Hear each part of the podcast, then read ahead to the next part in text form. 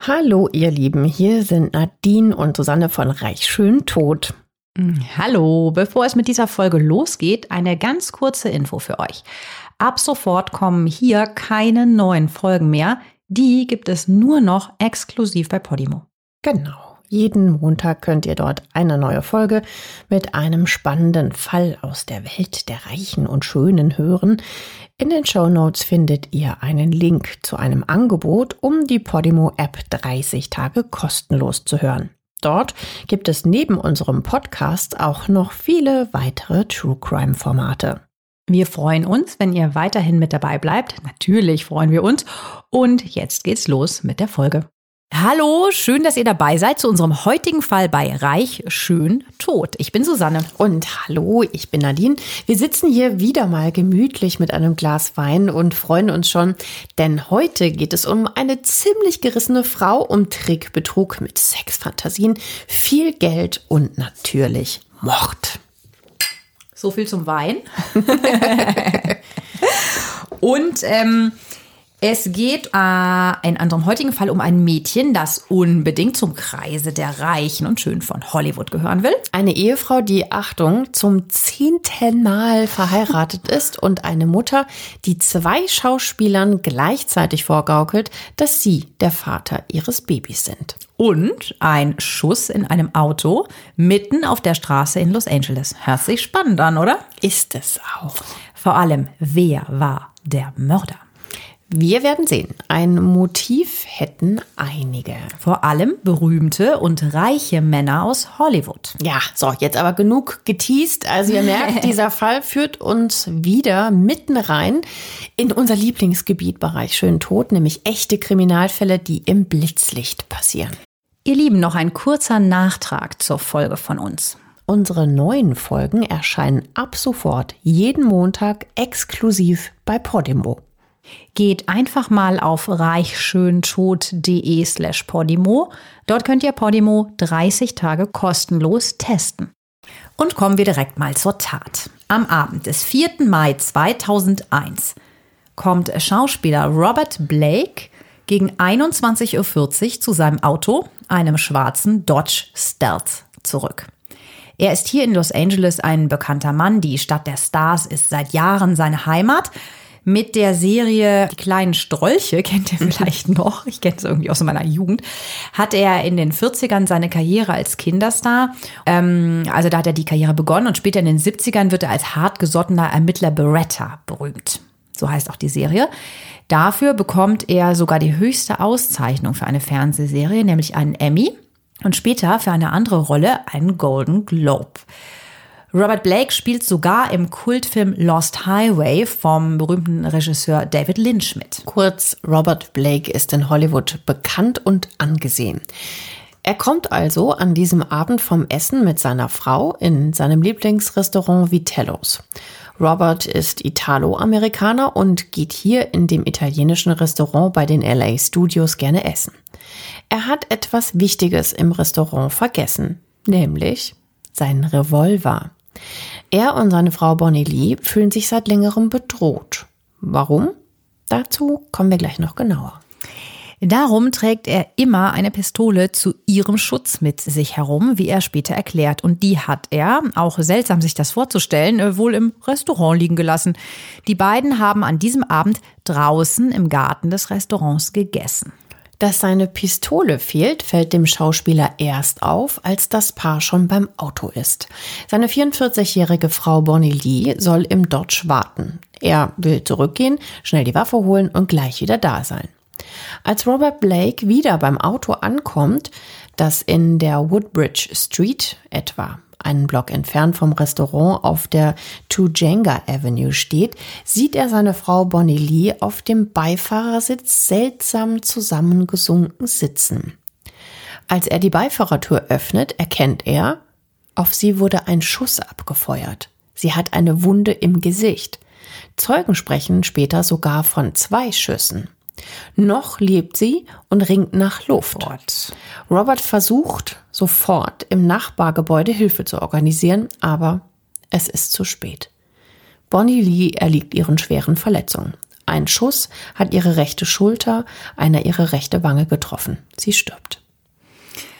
Zeugen beschreiben später, wie der damals 67-jährige Robert Blake neben dem Auto heftig zittert und schluchzt, verständlicherweise. Mhm. Das ist ja äh, sicher ein, ein Riesenschock. Aber äh, was kann hinter diesem Mord auf offener Straße stecken? Wir haben euch ja schon verraten, dass es noch spannend wird, weil einige Männer ein Motiv haben könnten, Bonnie Lee umzubringen. Und Robert fühlte sich ja auch bedroht, daher die ständige Waffe. Und dazu verraten wir gleich mehr. Aber mal der Reihe nach. Also Bonnie Lee und Robert sind zum Zeitpunkt ihres Todes gerade mal sechs Monate verheiratet.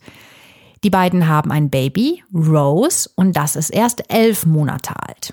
Es ist das dritte Kind des Schauspielers.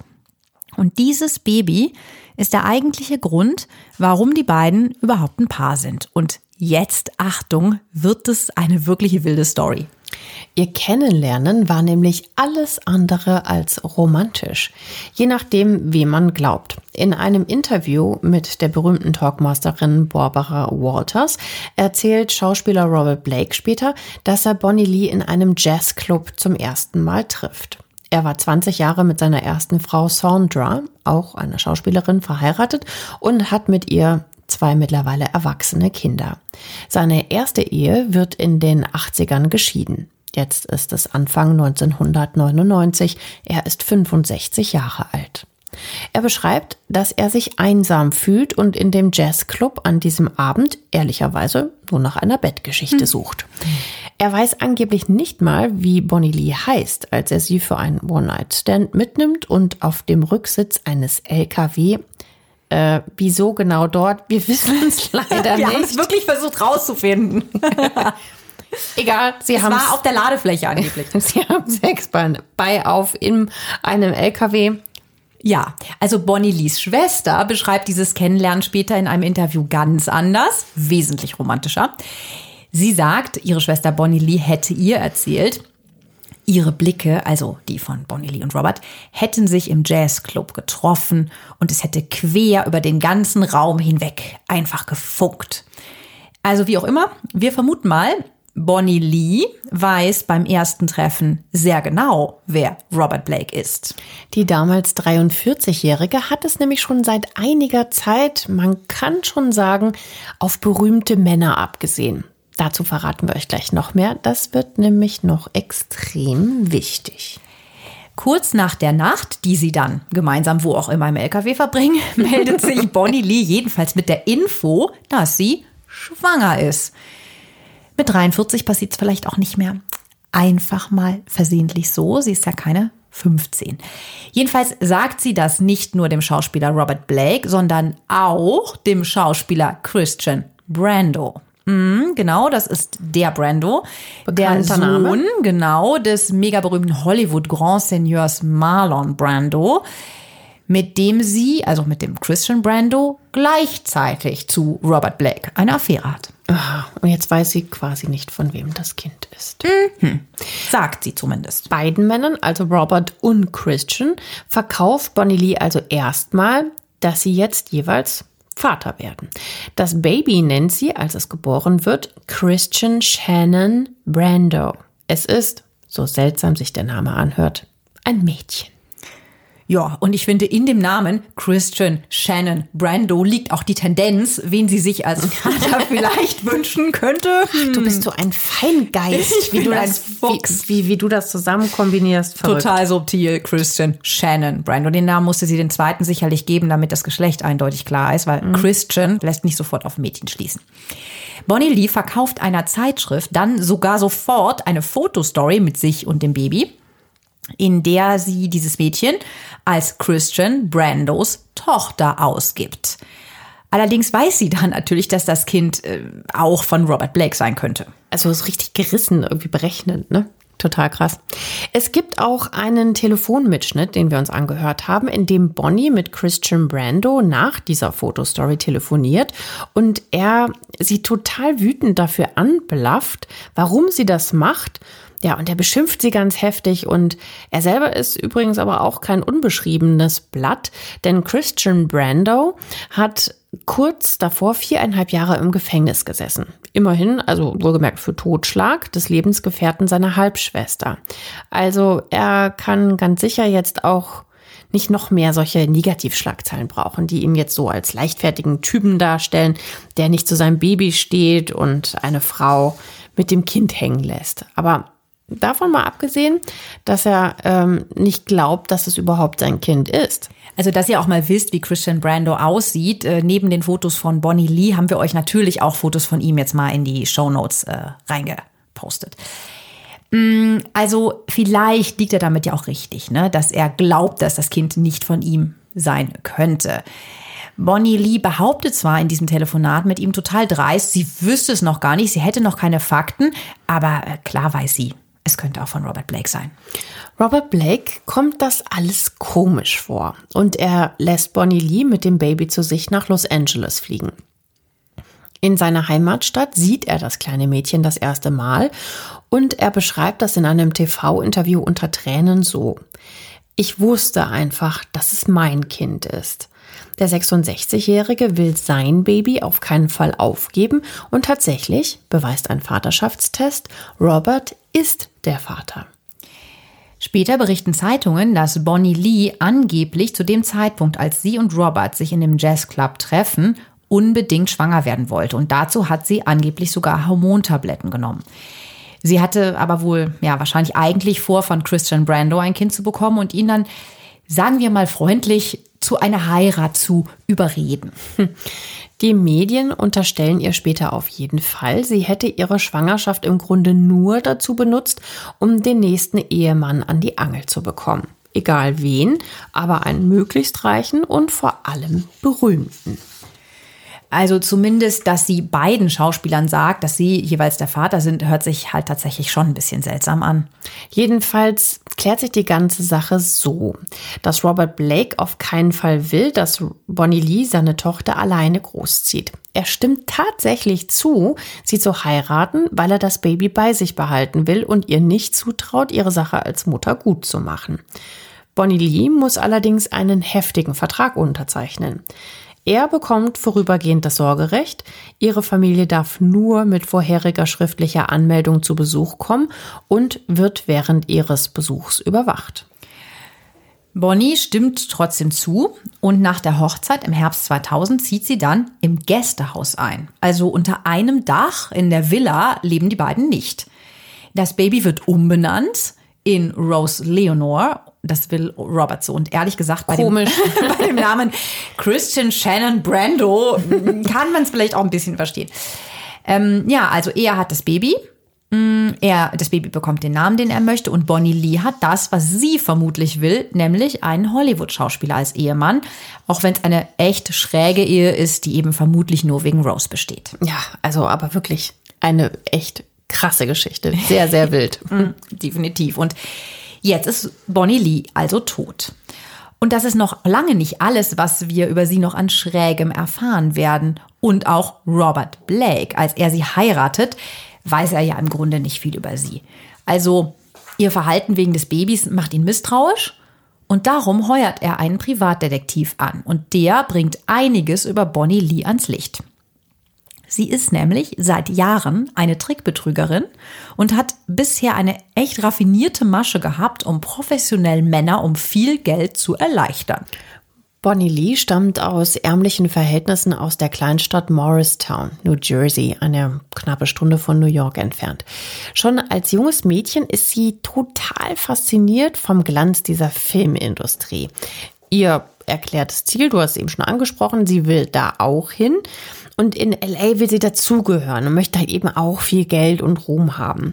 Der Hintergrund könnte zusätzlich sein, ihr eigener Vater soll getrunken und sie sexuell missbraucht haben. Wohl auch darum möchte sie möglichst schnell ihr Zuhause hinter sich lassen und finanziell auf eigenen Beinen stehen. Bonnie Lee versucht sich zuerst als Model, dann als Schauspielerin. Also sie ist blond, sie trägt die Haare so lockig, kinnlang, so ein bisschen wie Marilyn Monroe, so vom Haarlook, aber sie ist nicht so sexy. Also sie ist süß, aber ja, das ist so, die Haare sind vor allen Dingen ähnlich wie bei Marilyn. Sie hat braune Augen und ein herzförmiges Gesicht, sieht ein bisschen, finde ich, wie so ein harmloses, liebes Mädchen aus, was sie definitiv wohl nicht ist. Bonnie Lee beginnt zu modeln, verfolgt ihre Karriere und geht mit 16 nach der Highschool dann erstmal ins nahegelegene New York. Hier ergattert sie auch eine kleine Nebenrolle, aber mit dem Durchbruch wird's nicht so richtig was. Und da beschließt sie vermutlich, wenn es bei ihr schon selber nicht so klappt mit dem Star werden, könnte sie ja zumindest einheiraten. Einheiraten, ja, genau. Mit dem Heiraten, da hat sie ja auch eh schon Erfahrung, ne? Weil durch ihre Modelagentur Barbizon School of Modeling lernt sie den Einwanderer Evangelos Paulakis kennen, der unbedingt in den USA bleiben will und darum eine Amerikanerin heiraten möchte. Ja, für die Green Card vermutlich, mhm. ne? Bonnie Lee, damals gerade mal 16 Jahre alt, stimmt zu, gegen eine entsprechende, nennen wir es mal Aufwandsentschädigung. Die, 16 schon, okay. Ja, die beiden heiraten tatsächlich. Allerdings lässt Bonnie sich kurz danach wieder scheiden und Evangelos muss trotzdem ausreisen. Ja, die Kohle wird sie behalten haben. Natürlich. Und er hatte gar nichts. So habe ich das gelesen, ja. Also nehmen wir es mal vorweg. Insgesamt wird sie neunmal heiraten und Robert Blake ist dann ihr zehnter Ehemann. Viele dieser Ehen sind von kurzer Dauer. Eine dauert nur einen einzigen Tag. Okay. Okay, äh, gehen wir ja, gehen gehen wir es mal der Reihe nach durch. Ehemann Nummer zwei. Das ist ihre längste Ehe. Das ist nämlich ihr Cousin Paul Goran, der okay. eine kleinkriminelle Vergangenheit hat. Mit ihm bekommt sie zwei Kinder, das sind Holly und Glenn. Da ist Bonnie Lee erst Anfang 20. Die Arbeitsteilung des Paares sieht so aus, dass Bonnie einen florierenden Handel mit Sexbildchen beginnt und Paul auf die Kinder aufpasst. Bonnie Lee bietet einsamen Männern über Zeitungsanzeigen sexy Fotos von sich und von, von sich und anderen Frauen wohlgemerkt an, die sie dann quer durch die USA per Post verschickt. Ne? Ja, ich meine, klar, mit Mailen war ja noch nichts. Nee. Das war, äh, sind die 80er. Und äh, außer so ein paar Zeitschriften und Videotapes gibt's halt auch in der Hinsicht recht wenig. Ihren sexy Postservice zieht sie ehrlich gesagt auch ganz raffiniert auf. Also sie sucht in der Zeitung gezielt nach Anzeigen von Männern, die eigentlich eine Lebenspartnerin suchen. Entsprechend, die einsam sind. Ne? Mhm. Oder sie gibt auch selber solche sogenannten Lonely Heart Kontaktanzeigen auf. Und mit diesen Männern, diesen einsamen Single-Männern, entsteht dann eine Art Brieffreundschaft. Sie gibt sich natürlich als Single aus und schickt dann irgendwann, relativ schnell, so freizügige Fotos und diese Fotos macht sie teilweise sogar in ihrem eigenen Ehebett. Mhm.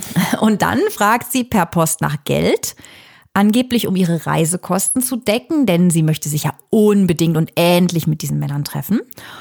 Die schicken dann das Geld. Oder sie behauptet, sie braucht so einen Zuschuss zur Miete. So, da fällt ihr immer was ein. Wie sie denn das Geld aus der Tasche zieht. Okay. Angelockt mit diesen Fotos. Dass das schon reicht, okay. Also sie nimmt also ganz gezielt Männer aus. Denn treffen, also tut sie sich natürlich nicht mit denen, sondern äh, sie löst sich dann sozusagen einfach in Luft aus. Sie meldet sich einfach nicht mehr zurück. Ja. Dann steht er da immer am Briefkasten und wartet auf den Brief und es kommt halt keiner mehr. Ja. Nachdem er ihr dann, weiß ich nicht, 500 Dollar, 1000 Dollar für den, für das Zugticket geschickt hat. Ja.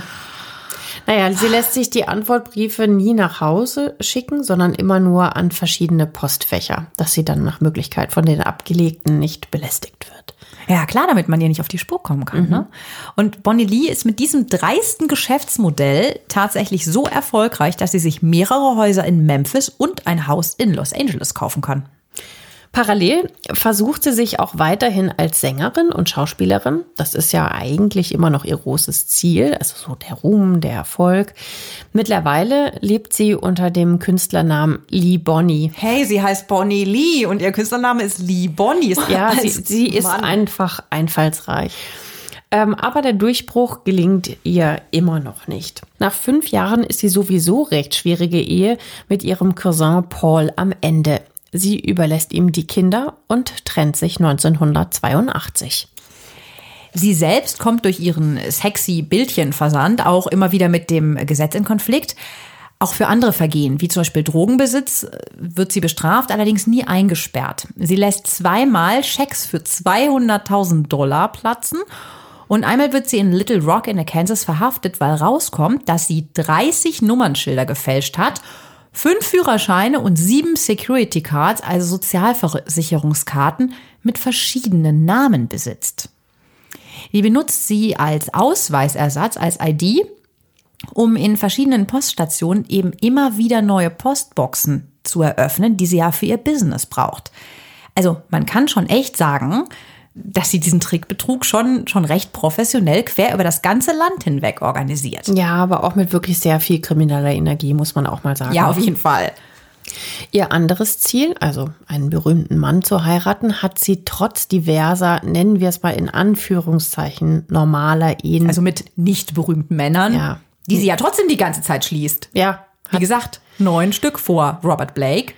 ja, also auch Ehemann Nummer fünf, wie muss der sich gefühlt haben, wenn, wenn er abgelegt wurde und dann da kam der sechste. Oh. Und zwischendrin macht sie im Ehebett sexy Fotos und schickt sie an andere Typen und das finanziert das Leben. Also, ja. Man hätte skeptisch werden können, anstelle von Ehemann sieben oder so.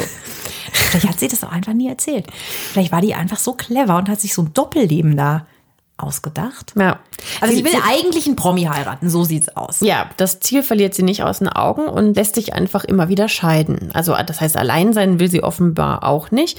1990 zieht sie dann nach Memphis. Hier hat sie es jetzt gezielt auf den bekannten Jazzmusiker Jerry Lee Lewis abgesehen. Das sagen zumindest ihre Freunde. Also den kennt ihr, das ist der von Great Balls of Fire, der so wie wild mit Händen und Füßen unglaublich gut auf dem Klavier jammen konnte. Der springt da auch teilweise so drauf und drauf rum und die Zeitschrift Rolling Stone listet ihn unter den 100 besten Sängern aller Zeiten auf. So ein Typ ist mit Sicherheit faszinierend, aber Bonnie Lee ist wohl generell sehr starstruck, also besessen von berühmten Persönlichkeiten, so nennt man das ja. Egal, ob das jetzt Sänger, Schauspieler oder irgendwie anders bekannt sind. Sie sagt einmal, in der Gegenwart von prominenten Menschen fühlt sie sich selber gleich viel größer und wichtiger, Hm, Das erzählt sie so Freunden auch, ja. weil sie ja mit ihrem Sexfotoversand gut verdient und auch Kreditkarten gestohlen hat. Vermutlich haben ihr verliebte Männer die geschickt, kann sie quer durch das ganze Land fliegen und verfolgt Jerry Lee Lewis regelmäßig bei vielen Auftritten. Sie crasht sogar einmal eine Party, auf der er ist. Also so Skrupel hat sie anscheinend nicht, äh, wenn sie sich etwas in den Kopf gesetzt hat. Das ist echt einfach krass, ne? Die will den Typen heiraten. Und äh, sie lernt ihn tatsächlich dann auch persönlich kennen und freundet sich dann auch, ich sag jetzt einfach mal ganz geschickt, auch mit Jerry Lewis Schwester Linda Gale an. 1993 ist sie dann wieder schwanger. Sie hat ja bis dahin die zwei Kinder, die ihr Ex-Mann großzieht.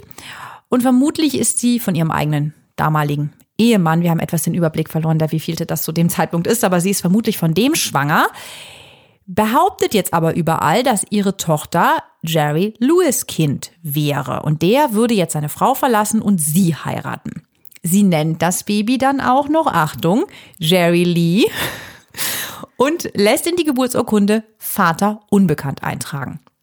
Daraufhin fordert der Jazzmusiker einen DNA-Test und der widerlegt auch seine Vaterschaft.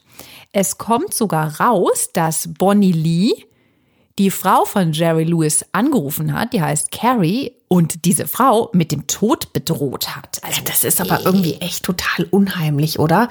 Also wenn du so besessen von so einem Star bist, total heftig, ja. Das ist so ein bisschen beängstigend auch, wenn du, also auch für diesen Mann, wenn der, ich meine, der war mit der auch befreundet, ne? Wenn der mh, deine Freundin oder so ein bisschen befreundet äh, dann deine Frau anruft und sagt, okay, ich bring dich um. ich bring dich. Okay. Die Freundschaft war dann auch beendet. Hm, Komisch. Erstaunlich, ja. Endet dann also sofort. Und ähm, nach Jerry Lees Geburt beschließt Bonnie Lee Bakley, dass sie nach Kalifornien zieht. Sie verlässt ihre Tochter, Jerry Lee, und übergibt sie dann auch noch ihrem zweiten Ex-Mann Paul, der ja schon die anderen beiden gemeinsamen Kinder großzieht. Hm, Zumindest unterstützt Bonnie Lee sie aber alle dann finanziell aus der Ferne. Während ihres Aufenthalts in Kalifornien verfolgt Bonnie Lee dann gezielt weitere prominente Männer, darunter Schauspieler und Sänger Dean Martin oder Sänger Frankie Valli. Vielleicht kennt ihr den oder beziehungsweise seine Stimme noch aus Dirty Dancing, nämlich er hat den Song gemacht Big Girls Don't Cry. Ich habe schon wieder einen Aufruf. Girls don't cry. Genau den. Genau, der Song ist von ihm. Bonnie Lee behauptet, sie hätten sich schon als Teenager gedatet. Frankie Valli bestreitet diese Behauptung aber. Und sie verfolgt auch den Schauspieler Gary Bussey. Der ist bekannt unter anderem aus Lethal Weapon. Also ihr seht, sie ist wirklich eine Starjägerin. Aber wirklich so ungefähr, probier's bei dem, probier's bei dem. Naja, währenddessen baut sie weiter fleißig ihr Fotoversandgeschäft aus, um sich zu finanzieren. Und ihr Adressbüchlein wird voller und voller. Und auch prominente Namen sollen mittlerweile darunter sein für diesen speziellen Bilderservice. Es wird gemunkelt, dass sogar Robert De Niro oder der Boxer äh, Sugar Ray Leonard, der in den 70ern sogar olympisches Gold gewonnen hat und einen Weltmeistertitel darunter sein sollen, unter diesen prominenten Namen. Oder auch Jimmy Swaggart, das ist ein berühmter amerikanischer Prediger und der Cousin von Jerry Lewis. Sind natürlich alles nur Gerüchte. Also Leute, die sicher nicht wollen würden, dass ihre Vorlieben für gewisse Fotos an die Öffentlichkeit kommen. Wenn sie sich denn diese Fotos wirklich schicken lassen. Ja, Gerüchte, Gerüchte. Denn Bonnie Lee benutzt mittlerweile einen noch gewiefteren Trick, um mehr Geld für ihre Bilder herauszuschlagen. Ja, sie inseriert offen mittlerweile in den äh, Sexmagazinen, die es in der Zwischenzeit gibt und nennt sich Trisexual. Das bedeutet so viel wie, ich möchte alles mal ausprobieren. Sie nennt das ihre Anything Goes Policy. Also das ist das Versprechen, dass es bei ihr keine Hemmungen gibt. Sie, sie spielt einfach viel mit den Fantasien. Mhm. Ne? Also sie wirbt mit Sadomaso-Spielchen, Bisexualität, Gruppensex, also alles, was auf den ersten Blick in so einer Anzeige neugierig macht und anders ist. Also wir sind Anfang der 90er ich behaupte einfach mal, so üblich ist das nicht, dass da eine Frau so offensiv mit diesen ganzen Ja, du hast auch noch nicht dieses arbeitet. ganze Überangebot an, an äh, frei verfügbaren Pornofilmchen und so weiter, wie das heute ja sicherlich der Fall ist. Ja. Also sie hat vermutlich Männer, auch einige berühmte, mit diesen fingierten Brieffreundschaften und gegen das Verschicken dann schon auch tatsächlich von freizügigen Bildern, das macht sie schon aus. Sie liefert schon auch die Fotos. Hat sie also die wirklich um tausende Dollar erleichtert. Dann interessierte sich Bonnie Lee für Christian Brando. Über den Schauspieler, der älteste Sohn des mit dem Oscar ausgezeichneten Marlon Brando, wurde viel in den Medien berichtet, wie er ja am Anfang schon kurz gehört hat, weil er wegen Mordes an dem Freund seiner Halbschwester Dak Drollett angeklagt wurde. Christian Brando bekannte sich freiwillig zu Totschlag und wurde zu zehn Jahren Gefängnis verurteilt. Während er im Knast sitzt, schreibt Bonnie Lee ihm und schickt, das kennen wir ja schon, Fotos. Nach seiner Freilassung, nach viereinhalb Jahren, im Jahr 1996, treffen sie sich und beginnen tatsächlich eine Beziehung. Ja, und 99 entdeckt Bonnie Lee dann eben, dass sie wieder schwanger ist und denkt oder hofft, nehmen wir an, vielleicht eben Christian Brando sei der Vater. Im Juni 2000 bringt sie dann ihr viertes Kind zur Welt und wie wir ja schon wissen, ist es die Tochter Christian Shannon Brando, die später dann Rose Leonore heißt. Also eigentlich das Kind von Barretta-Darsteller Robert Blake, mit dem sie ja zeitgleich einen One-Night-Stand oder eventuell auch eine kurze Affäre hat. Genau, da schließt sich der Kreis. Als Robert Bonnie Lee heiratet, um seine Tochter Rose bei sich zu haben, ahnt er natürlich nicht einmal die Hälfte von den ganzen Stories, die ihr jetzt kennt und die Bonnie sich in der Vergangenheit geleistet hat. Wer würde sowas auch seinem frisch angetrauten Mann erzählen? Der ihr ja eh schon nicht vertraut, was sein harter Ehevertrag ja auch ganz klar zeigt. Ja, und vor allem, weil sie jetzt endlich an ihrem Ziel angelangt ist, ihr Wunsch sich erfüllt hat, dass sie einen Hollywood-Star geheiratet hat. Tatsächlich, ne? was sie ja wirklich mit mehreren Männern versucht hat. Ja. Jedenfalls ist es jetzt einige Wochen vor dem Mord. Die Ehe kriselt im Grunde von Anfang an. Trotzdem ist Robert besorgt um Bonnie.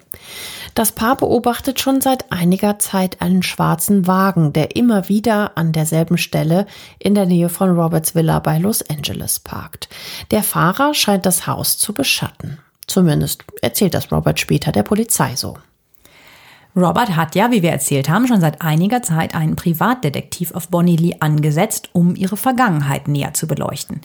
Er weiß also, dass bei ihr durch die Trickbetrügereien so einiges im Argen liegt und dass sie Feinde hat. Ich nehme an, er weiß mit Sicherheit nicht alle Geschichten so genau, aber ein bisschen was wird der Privatdetektiv schon zutage gefördert haben. Und Robert befürchtet, dass jemand eben Bonnie Lee verfolgt und sie aufgrund ihrer Vergangenheit vielleicht bestrafen möchte, weil sie ihn hereingelegt hat oder um Geld betrogen. Ja, also diese ominöse Person, die sie da, also die das Paar angeblich da beschatten soll, hätte vielleicht Gründe. Ja, Wahnsinn. Also mit so jemandem möchte man ja dann auch tatsächlich nicht so gerne unter einem Dach leben. Nee, also wenn, wenn du da solche Leichen im Keller hast, die du dir vielleicht dann in dein eigenes Haus mit reinholst, weil die da bei dir wohnt.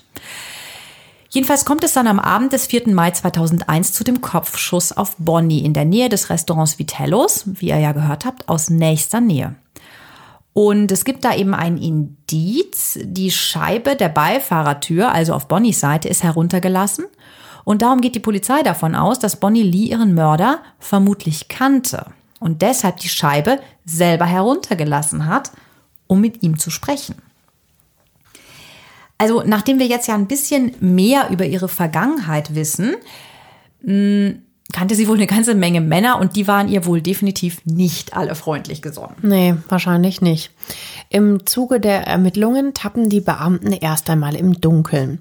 Die Spuren können durch Bonnie Lees Vorgeschichte in so viele Richtungen gehen. Sie befragen natürlich auch Ehemann Robert. Er wird noch am Tatabend untersucht und es steht fest, die vergessene Waffe, die er im Restaurant ja geholt hat, ist nicht die Tatwaffe. An seinen Händen befinden sich auch keine Schmauchspuren. Tatsächlich findet die Polizei kurz nach der Tat in der Nähe des Tatorts dann auch eine Pistole. Eine Walter Kaliber 38, die vermutlich die Tatwaffe ist. Sie wurde in einen Müllcontainer geworfen.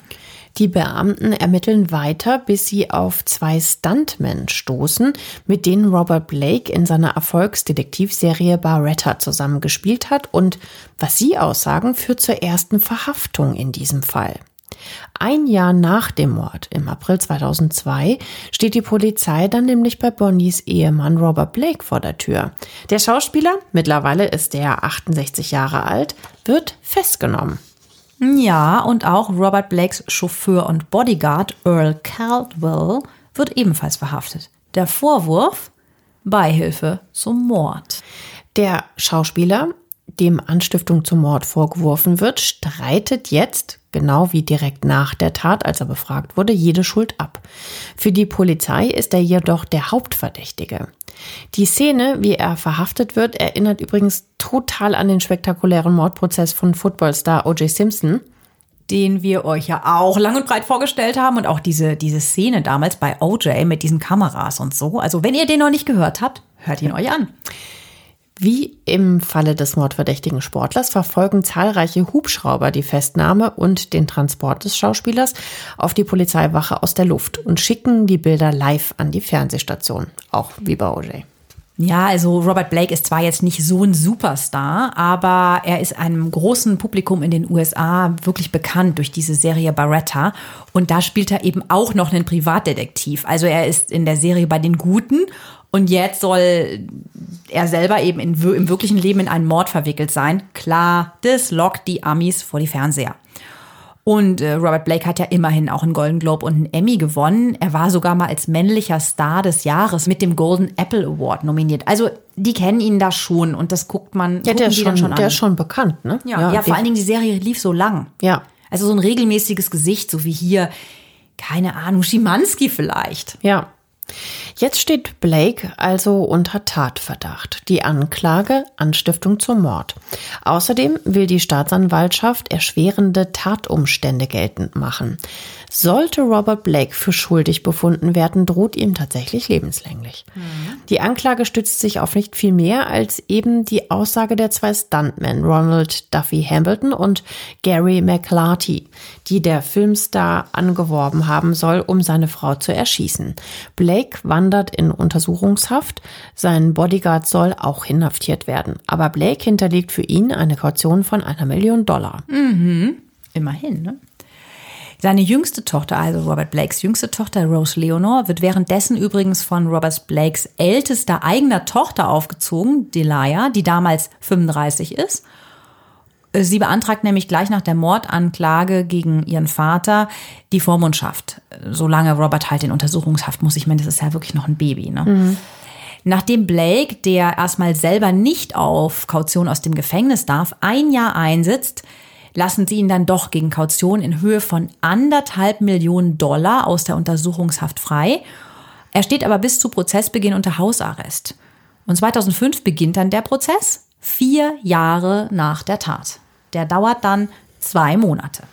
Die Staatsanwaltschaft argumentiert, Blake habe seine Frau für all das, was sie in sein Leben gebracht hat, gehasst. Und er hat sie deswegen dann erschießen lassen. Das heißt, er ist wegen Anstiftung seines Bodyguards Earl Cadwell zum Mord angeklagt. Prozessbeobachter sagen allerdings, dass die vorgeladenen Zeugen, die das belegen sollen, wenig glaubwürdig sind. Die zwei Stuntmänner, Ronald Duffy Hamilton und Gary McLarty, sagen in dem Verfahren aus, Blake habe versucht, sie zum Mord an seiner Frau zu bewegen. Und sie hätten natürlich abgelehnt. Also früher schon mal, ne? Bevor er dann mit dem Bodyguard jemanden gefunden haben soll. Blakes Anwalt dagegen, ähm, ja, äh, bestreitet das natürlich und weist das oberste Gericht in Los Angeles immer wieder darauf hin, dass es keine Augenzeugen, keine DNA-Spuren und auch keine Fingerabdrücke oder überhaupt andere Beweismittel gebe, die seinen Mandanten Robert äh, Blake mit dem Mord überhaupt in Verbindung bringen. Also der Anwalt weist immer wieder darauf hin, die Beweislage ist extrem dünn. Genau. Die Waffe, die Robert Blake am Mordabend im Restaurant vergessen und dann geholt hat, während in seinem Auto der Mord passiert ist, ist ja auch definitiv, wie bereits erwähnt, nicht die Tatwaffe.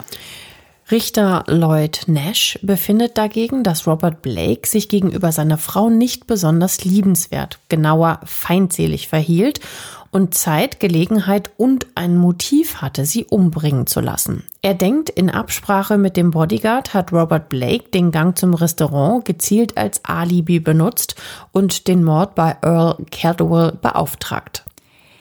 Tja, wir kennen das ja schon. Entscheiden muss es am Ende natürlich die Jury. Also die zwölfköpfige Jury aus sieben Frauen und fünf Männern berät schließlich 36 Stunden und spricht den Schauspieler dann am 16. März 2005 tatsächlich von dem Vorwurf frei, einen Helfer mit dem Mord an seiner Ehefrau beauftragt zu haben.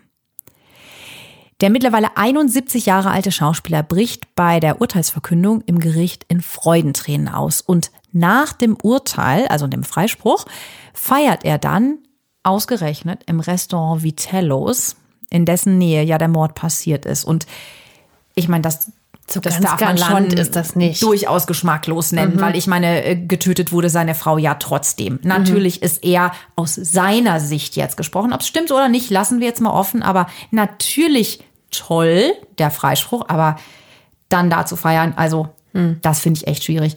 Allerdings ist die Geschichte damit nicht zu Ende. Denn gemeinsam erheben Bonnie Lees vier Kinder jetzt nochmal Anklage. Also das ist der Glenn, das ist der älteste Sohn, 22 und Holly, 21, die sie ja ganz am Anfang bekommen hatte. Dann hat sie noch Jerry, wo sie gesagt hatte, die wäre von Jerry Lewis, was ja nicht stimmte, die ist acht. Und dann Robert Blakes eigene Tochter Rose Leonore, die allerdings erst eins ist und darum von ihrem Vormund Roberts eigener leiblicher Tochter aus seiner ersten Ehe vertreten wird, also die Laia. Und diese vier Kinder, beziehungsweise drei plus der Vormund für das vierte Kind, die strengen vor dem Zivilgericht ähm, Schadensersatzansprüche gegen Robert Blake an, weil er sie, also die Kinder, um ihre Mutter Bonnie Lee gebracht hätte. Ja, sie sagen, Bonnie Lee hätte sich bestens um sie gekümmert, ihnen auch immer wieder Geld überwiesen, sie äh, unterstützt und ihnen Autos und ihre Mieten gezahlt. Und er hätte sie um ihre Liebe und ihren Schutz gebracht. Also ganz kurz, ne, als so super liebenswürdige Mutter ist sie mir jetzt bisher nicht aufgefallen in den Weil außer Recherchen. Geld bezahlen hat sie doch eigentlich nichts gemacht. Das Sonst hat sie alles die, äh, den Ehemann da machen lassen, den Ex-Mann. Den zweiten Mann, genau, ihren Cousin eigentlich, ne? Diesen Kleinkriminellen. Also dieser Punkt mit dem Geld war schon ein wichtiger Faktor in diesem Schadensersatzprozess. Da geht es nämlich auch jetzt um richtig viel Kohle. Ja, jetzt kommt nämlich wieder das amerikanische Justizsystem ins Spiel. Es kann ja bei einem Strafprozess der Angeklagte unschuldig gesprochen werden, wie es ja hier in diesem Fall auch war. Allerdings kann man ihn dann trotzdem zivilrechtlich verklagen. Der Anwalt der Bakeleys ruft vor Gericht die Freundin des Bodyguards als Zeugin auf, die tatsächlich unter Tränen aussagt, sie glaubt, dass die beiden beiden, also Robert Blake und ihr eigener Freund, Roberts Bodyguard Earl Cadwell, den Mord gemeinsam geplant und eingefädelt haben. Am 18. November 2005 wird dann Robert Blake vom Civil Court in LA tatsächlich zur Zahlung von Schadensersatz in Höhe von 30 Millionen Dollar verurteilt. Meine Güte. Natürlich zugunsten dieser vier Kinder. Diese Zahlung wird dann später auf nur in Anführungszeichen 15 Millionen herabgesetzt und daraufhin erklärt Robert Blake seinen Bankrott. Er kann die Zahlung also nicht leisten. Ja, oder er will nicht. Tja, es ist schon eigenartig, oder? Also das mit diesem Justizsystem und diesen verschiedenen Urteilen, ich kann es einfach nie so ganz. Bist du unschuldig bei dem, bei dem einen Gericht, genau. ja? Und beim nächsten wirst du verknackt, dass du 15 Millionen bezahlen musst. Ja, in musst. der Höhe Schadensersatz leisten musst. Also irgendwie hört sich das ja dann immer auch an, als ob es doch ein Schuldeingeständnis ist, weil Schadensersatz ja muss ja nun der zahlen, der schuld ist. Mhm. Also, Ne? Durch ja. unsere Augen hier gesehen ist es einfach, finde ich, immer wieder schwierig zu verstehen. Muss man sich immer kurz reindenken, um diese verschiedenen Urteilslagen zu verstehen, dass es einfach ein anderes System ist. Ja, ganz genau. Es geht dabei darum, dass eben nicht der Staat der Ankläger ist, sondern eine Privatperson. Deshalb ist es auch der Civil Court. Also wenn im Criminal Court die Schuld nicht eindeutig feststeht, es also die Möglichkeit gibt, dass es auch jemand anders getan haben kann, kann der Täter für nicht schuldig befunden werden. Das hatten wir auch mal. Das ist dieses im Zweifel für den Angeklagten, was ja, ja. bei uns auch so ist. Also wenn es nicht bei eindeutig bei OJ genau, wenn es nicht eindeutig bewiesen ist, dann kann ein nicht schuldig ähm, Freispruch erfolgen. Ja, und beim Civil Court reicht es aus, wer es am wahrscheinlichsten getan hat. Und das scheint in diesem Fall Robert Blake zu sein. Also er ist kein verurteilter Mörder. Damit ist der Fall um Bonnie Lee nicht gelöst. Er soll aber Schadensersatz zahlen, was er nicht tut, weil er ja nicht kann, wie er sagt. Und er hat dann später auch noch mit hohen Strafzahlungen wegen Steuerhinterziehung zu kämpfen, ganz andere Geschichte, und zieht sich aus der Öffentlichkeit weitestgehend zurück. Robert Blake heiratet dann noch ein weiteres Mal, eine ganz langjährige Freundin, lässt sich allerdings ein Jahr danach schon wieder scheiden. Mein Gott, all diese Scheidungen, ne? Also das ist ja Wahnsinn. Nur in diesem Fall waren es, keine Ahnung, 13 Scheidungen oder sowas? Ja, das stimmt, das war bestimmt die höchste Scheidungsrate ever in einem Mordfall bei uns, ja. Mittlerweile ist Rose Leonor 20 und hat wieder Kontakt mit ihrem Vater. Ja, ich habe die gesehen in so einem Interview, ganz, ganz smartes Mädel eigentlich, ganz hübsch auch und ähm, ja, hat da sehr klar gesprochen. Mhm. Sie hat ja auch erstmal weiter bei Roberts Tochter gelebt, die war ja ihr Vormund. Und das hat sie auch noch weitergemacht, selbst nach seinem Freispruch. Und die Rose Leonor sagt in einem Fernsehinterview, dass sie nie mit ihm darüber gesprochen hat, was in der Mordnacht 2001 genau passiert ist. Sie möchte mittlerweile in seine Fußstapfen treten und auch Schauspielerin werden. Jetzt seid ihr mal dran. Also was meint ihr denn zu unserem heutigen Fall? Was sagt, sagt euch euer Bauchgefühl? Hatte Bonnie Lee eine zu dunkle Vergangenheit und wurde sie tatsächlich von einem ehemaligen Verehrer umgebracht? Einem verärgerten Verehrer, würde ich sagen. Robert hatte ja auch von einem Auto erzählt, das sie vor ihrem Haus beschattet hätte.